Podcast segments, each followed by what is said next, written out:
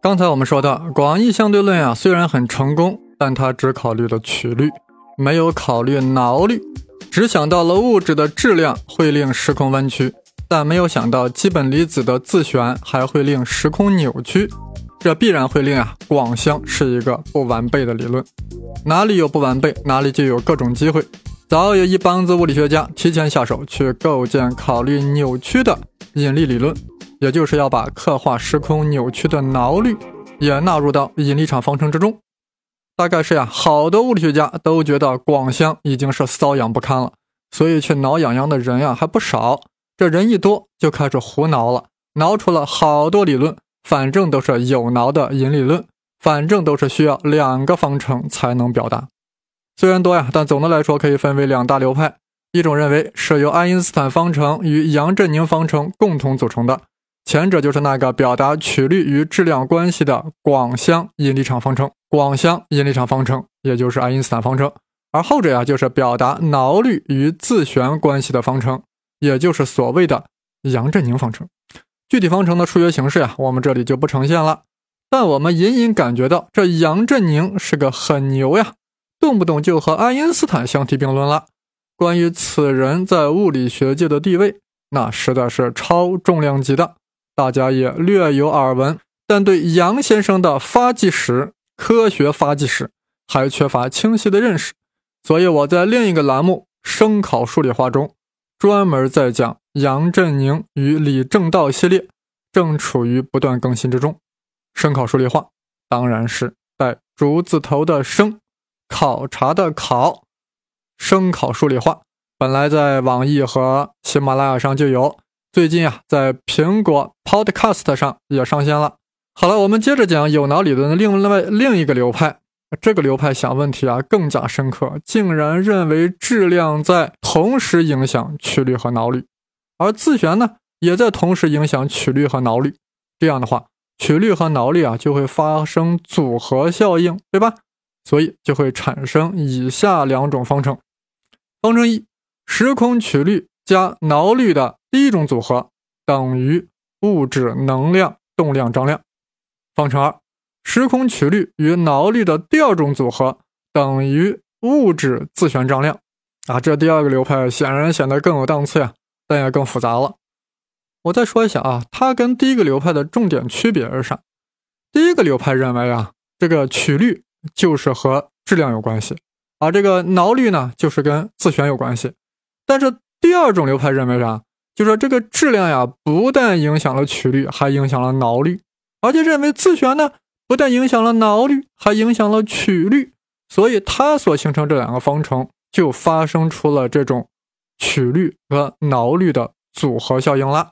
综上呀，简单的说，就说质量导致时空的弯曲，自旋导致时空的扭曲，曲率呢刻画了时空弯曲，挠率刻画了时空的扭曲。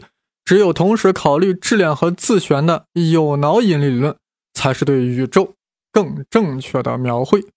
如此说来啊，爱因斯坦方程只是某种特殊情况下成立的方程，它只是某个更普遍方程的退化，就如同牛顿万有引力定律是弱场退化下的爱因斯坦方程一般。说的更具体点呀，一个更普遍的方程不但要考虑质量和曲率，还应该考虑自旋和脑率。而爱因斯坦方程只不过是这个方程的一个投影而已，或者说是这个方程的一种特殊情况。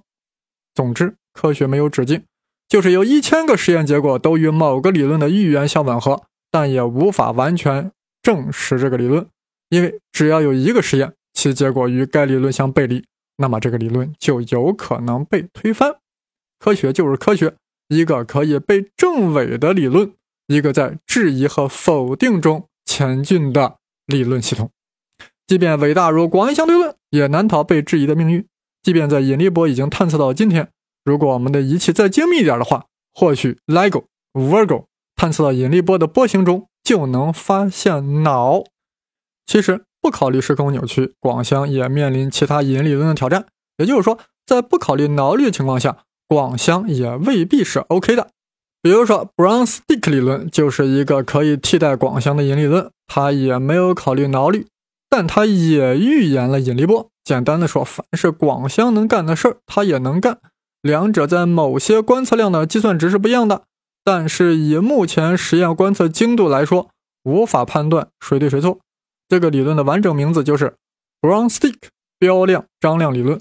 我们在这里不妨将广相与 Brownstick 标量张量理论做一个对比啊。我们再次隆重展示一下广义相对论中的引力场方程，也就是爱因斯坦方程。大家听好了，r 缪纽减去二分之一 g 缪纽乘以 r 等于八派 g 除以 c 的平方。最后再乘以 T 缪纽啊，我们再次欣赏一下它的气质啊，这个方程的状貌那是相当的惊艳。左侧是时空曲率的组合啊，其中有度规张量 G 缪纽、里奇张量 R 缪纽和曲率标量 R，那都是在表达时空弯曲的程度，也是就在表达曲率。右侧是系数乘以物质能量动量张量 T 缪纽。前面的系数中包含了万有引力常数 g 和光速 c。该方程非常直观地显示出物质的存在导致了时空的弯曲，而物质又是以质量和能量来显示自己的存在。那么，质量和能量的分布就决定了时空弯曲的程度。如此一来，两者之间就形成了一个等式关系。那么，我们再来看看 Brownstick 理论，这个其中就不只是有物质的能量、动量、张量了。还引入了一个标量场 phi，难怪称之为 Brownstick 标量张理论。我们不妨先欣赏一下这个标量张量引力场方程啊。先欣赏一下这个标量张量的引力场方程：r 缪纽减去二分之一 g 缪纽乘以 r 等于负的八派除 phi 啊。最后呢要乘以括号啊，括号里面是 T_m 缪纽加上。T phi 缪纽，哎呀，显然我们当然感觉到了呀，就是方程的左侧与爱因斯坦方程一样的，依然是时空曲率的组合，而右侧是系数乘以了物质的能量动量张量加上 Φ 场的能量动量张量，这就意味着啥？Brownstick 认为是物质的质量和标量场 Φ 共同令时空弯曲了。当然，这个标量场 Φ 啊，也是由物质场所引起的。不难想象，这个方程也能得出引力波的解。呃，我我再读一遍啊，再读一遍这个 Brownstick 理论的这个引力场方程。左侧是 r 缪纽减去二分之一 g 缪纽乘以 r，右侧是负的八派除 phi，然后要乘一个括号，括号里面是 T_m 缪纽加上 T phi。缪纽，所谓这里这个 T_m 缪纽呀，就是物质导致的能量动量张量；所谓 T phi 缪纽呀，是 phi 场所导致的能量动量张量。我们打眼一看啊，仅从数学形式上来说，Brownstick 理论的方程没有爱因斯坦方程那么简洁优美。还发现呢，爱因斯坦方程中引力常数 g 在 Brownstick 方程中被标量场 phi 所取代，而这个 phi 啊。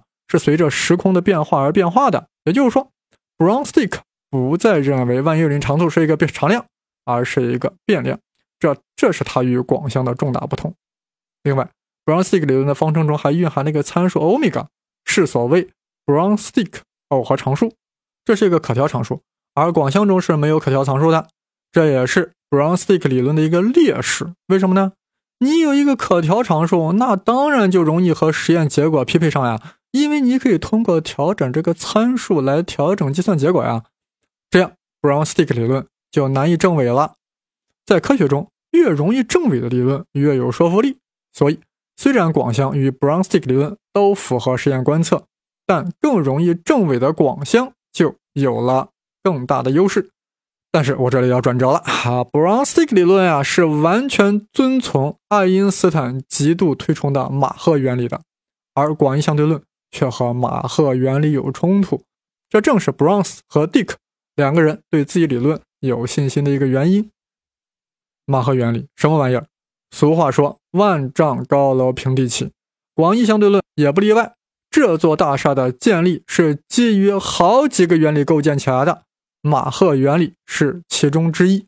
那我们就顺便把这个广义相对论呀的基石啊，它这个基于的原理都顺便捋一下。第一，广相继承和推广了狭义相对论中的光速不变原理，就是说，光速不变在任何参照系下都是不变的。光速不变原理是整个相对论的核心，但由于其绝对性，具有极其容易证伪的特征，一旦遭到任何实验结果打击，整个相对论大厦就会轰然倒塌，无论是狭义还是广义。第二，拓展了狭义相对性原理，悍然提出了广义相对性原理，也就是说，一切参照系都是平权的，物理学定律在任何坐标系下数学形式都是不变的，是所谓广义斜变性。所以方程中就必须选择张量。因为只有张量是不依赖于坐标系的选择的，在任何参照系下都具有相同的数学形式。第三，等效原理就是惯性力相当于是真实的引力，当然是在很小很小的区域，就是在一个局域，惯性力与引力是等价的。这里就不展开了啊，有兴趣的朋友可以去看我在知乎上的回答。爱因斯坦在建立广相的时候啊，自认为还基于一个原理，那就是马赫原理。这是我们此番要重点讲的。这个世界上人谁对爱因斯坦思想影响最大呢？毫无疑问是马赫。其次呢？其次可能就是休谟了，是吧？但是我们今天就主要说马赫。我们甚至可以说，没有马赫就没有相对论。所以爱因斯坦私下说，公开也说，马赫是广义相对论先驱。但马赫呀，对这种说法非常生气，因为他就不承认相对论。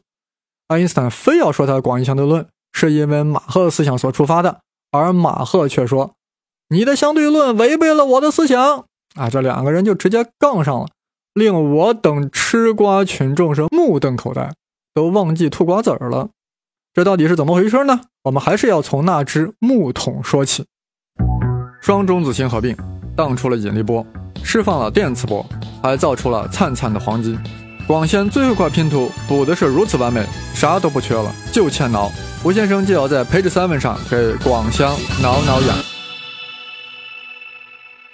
大家都知道，牛顿理论建立在绝对时空观的基础之上的，也就是说，时间是独立存在的，均匀流逝的，没有起点，没有终点；空间是独立存在的，不依赖于任何物体。宇宙万物即便都消失了，空间依然存在，也就是说，空间也是绝对的。最后呀，时间和空间啊还互不影响。呃，牛顿首先想证明一下绝对空间的存在性，于是他这样想呀：如果果然有绝对空间的话，那么就会有相对于绝对空间的运动，对吧？那么这种运动就可以叫绝对运动。若能证明某个运动是绝对运动，也就是说这个运动不依赖于任何参照系，那不翻过来就说明有绝对空间的存在吗？于是牛顿设计了一个实验啊，找一个破木桶啊，在这个木桶里倒上半桶水。放稳当了，桶里的水面平平的，然后突然让水桶顺时针旋转起来。这个水桶刚旋转的时候呀，桶内的水没有反应过来，没有跟着一起转，所以水面还是平的。桶转了一段时间后，水反应过来了，你转我也转，其物理道理就是桶内壁的摩擦力开始带动水一起旋转，于是水面呀就逐渐形成了凹形，而且越来越凹陷了下去。直到水与桶的转速一致，一旦水与桶的转速一致了，水与桶之间也就相对静止了。水相对于地面在运转动，但相对于桶，水是不动的。而此时的水面也形成了稳定的凹形。这是一个司空见惯的常识呀，但是牛顿呀，从中能够解读出绝对空间。水桶刚顺时针旋转的时候。水没有反应过来，但此时的水相对于桶壁已经开始了逆时针旋转了。那水面为什么还是平的呢？牛顿说了，因为此时的水相对于绝对空间是静止的。等水转了起来以后，逐渐形成凹面。等到了与旋转的桶壁达到了相对静止后，水面还是凹面。这怎么理解呢？水已经相对静止了，为什么还是凹面呢？牛顿又说了，这说明水啊，在相对于绝对空间是运动的。简而言之，牛顿就是这样认为的。即便在水与桶没有相对运动情况下，我们也可以判断出水究竟是否相对于绝对空间转动了。判断的依据就是：若水面平坦，则无绝对运动；若水面凹形，则有绝对转动。所以，绝对空间是存在的。哎呦，大家瞧瞧，就这么一个破水桶旋转呀，牛顿的脑子里就能转出一个绝对空间来。斯人已逝，牛气犹在。不得不服呀！直到他去世一百多年以后，又出现了一个人物叫马赫啊，一上来就批判牛顿对水桶的解释。马赫说了呀，水桶实验并不能说明水桶是相对于绝对空间的转动，而是反映了水桶相对于整个宇宙天体是否有转动。哎呦，这听着咋不像人话呀？我等凡人不得不再体会一下。马赫的意思是这样的：水面变凹并不是由绝对转动引起的，而是由于宇宙间各种物质对桶里的水的作用的结果。无论水相对于宇宙间物质进行转动，或者宇宙间物质相对于水在转动，两者结果一定是一样的，因为水面都会变凹。所以，水面变凹只能证明水与宇宙之间其他物质有相对转动。哎呀，说到这里，我们不得不感慨呀，一个破水桶，在马赫眼里就有了一个宇宙级的视角，这就是哲学家，吃饱了不说人话。当时还很年轻的爱因斯坦捧着马赫的著作呀，看到这个观点呀，受到了极大的触动，直接就跪了。既然爱因斯坦都如此膜拜马赫，那我们就那就让我们再好好感受一下马赫的思想。呃，这里先把惯性力简单说一下。当你啊站在匀速直线运动的 bus 上的时候，与 bus 保持了相对静止，此时你就想保持这个状态，这就叫惯性。如果 bus driver 突然踩刹车，也就是突然给 bus 给了一个负的加速度，而你的身体正处于匀速运动的惯性状态，不想和 bus 一同减速，那后果就是你的身体会往前扑，谁也没有推你，是你的惯性给你了一个错觉，似乎有一个推力把你往前推。于是牛顿编造了个名词儿，把这个似乎的推力叫惯性力啊，就是你的。惯性力把你再往前推，啊，这个惯性力纯粹是假想的啊，其本质就是加速度。有加速度就会感受到惯性力，有加速度的参考系就是非惯性系，只有在非惯性系中才有惯性力。这都是牛顿的解释呀，但马赫对此非常呵呵，他认为加速度也是相对的，他对惯性力的产生有一套自己的说法。马赫认为所有一切都是相对的，所有的质量呀。速度呀，所有的力呀都是相对的，这意味着加速度也是相对的。表面上看，桶里的水面出现凹形是惯性离心力所造成的。牛顿认为，只有相对于绝对空间的加速运动才会产生惯性力，那么相对于绝对空间的转动才会产生惯性离心力。但马赫认为，哪有什么绝对空间，转动也是相对的。这个惯性离心力啊，是水相对于整个宇宙物质。转动的结果，我们抛开水桶，再换一个例子理解一下啊。想象真空中有一团水，如果是静止的，会因为自身的引力而形成圆球体，对吧？那如果它变成了椭球体呢？牛顿就会说啊，一定是这个水球在转动。但真空中一无所有，它在相对谁转动呢？牛顿就骄傲地说，它在相对绝对空间的转动。但马赫对此很呵呵，马赫会说。水球变妥了，这就意味着它在相对于宇宙中除水球以外的所有物质在转动。那如果整个宇宙只有这个水球呢？在别无他物呢？马赫会非常自豪地说：“如果宇宙中只有这个水球，就不会有转动这个概念了，因为一切运动都是相对的，总不能相对 nothing 去转动吧。”按马赫的说法，即便水球不动，而宇宙其他所有天体围绕着水球转动，球水球也会变扁、变椭，因为运动是相对的。宇宙其他天体绕着水球转动，与水球相对于天体转，那是一回事儿。更一般的说，马赫认为惯性力是全宇宙所有物质做相对加速运动时所产生的综合效应，因为天体之间的相对加速运动。是引力造成的，所以惯性力的本质就是引力。哎呀，马赫的这种相对主义思想呀，对年轻爱因斯坦影响极大。具体来说，马赫关于运动相对性的认识，促使爱因斯坦创创造了狭义相对论。马赫关于惯性起源于物质之间相互作用的见解，又促使爱因斯坦迈向了广义相对论。一旦建立了广相，爱因斯坦知恩图报。将马赫的思想总结为一个原理，并将之尊称为马赫原理。马赫原理的具体内容是：在非惯性系中，物物体所受的惯性力不是虚拟的，而是一种引力的表现。它起源于加速物体与遥远星系的相互作用，是宇宙中其他物质对该物体的总作用。物体的惯性不是物体自身的属性，而是宇宙中其他物质作用的结果。正是基于马赫原理，爱因斯坦得到了等效原理。而且在构建引力场方程之初，就设想方程的一端应是反映时空的曲率，另一端应该是反映物质和物质的运动。听到这里啊，我们几乎可以认为，没有马赫就没有爱因斯坦创立广义相对论。或许啊，一元引力波的也就不是爱因斯坦了。所以爱因斯坦尤其强调马赫是广相的先驱，一口咬定自己的广相是与马赫原理是一致的。但马赫对此非常呵呵。想当初呀。爱因斯坦为了表达对马赫的敬意，特地将他的广相论文寄给了马赫，还在复信中把马赫奉为自己的理论先驱。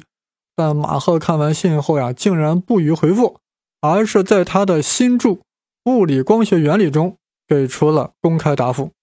有人说我是相对论的先驱，但我根本不是，我根本就不承认相对论。哎，马赫这人咋这么呛呢？